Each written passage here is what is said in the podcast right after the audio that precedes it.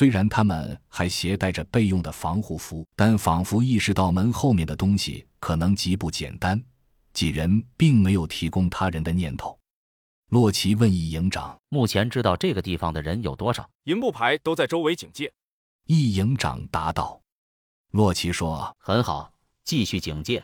这里涉及军事机密，务必告知所有人，严守秘密。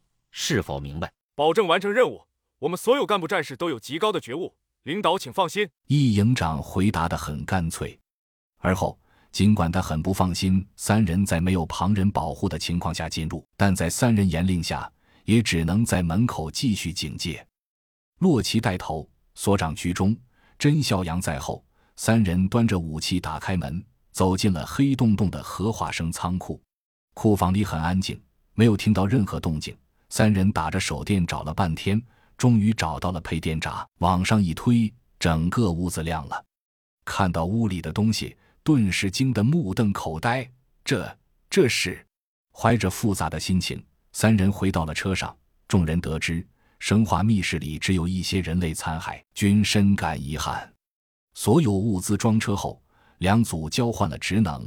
参谋长陈兵带领的一半人马立即奔赴下一个弹药库寻找补给，甄孝阳一组则开始迂回诱敌。唯一的区别，甄孝阳通知参谋长陈兵，如果武器库里还有类似的生化仓库，一定不要盲目进去，务必第一时间告知自己。可惜，那个仓库里并没有类似的生化库房存在。傍晚时分，两队人马一同返回来路，携地旅一起。于天黑前回到了大团队聚集地，整个队伍上下欢腾自不必说，真洛二人却都显得有些心神不宁。旁人均认为二人是过于疲劳所致，在家领导逐一慰问时，都显得有些注意力不集中。吴所长倒是神态轻松，还逐一跟迎接的领导政委一行握了手，简述了路上行程，但对生化仓库一事却只字未提。入夜后。真洛二人均未睡熟。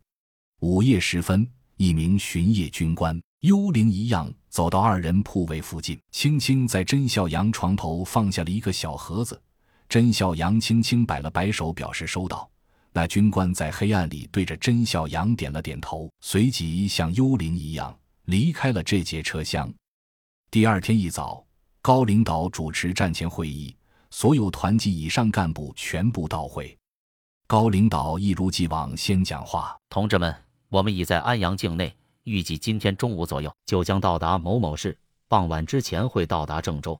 根据上级通报，在新郑一带盘踞着全国最大规模的丧尸集群。尽管昨天一旅已经带回了相当充足的补给，但要强行冲过丧尸包围区域，我们将承受巨大的人员损失。今天开会主要是集思广益，研究一个减少伤亡。”提高效率的战斗方式，希望大家畅所欲言，限制先例。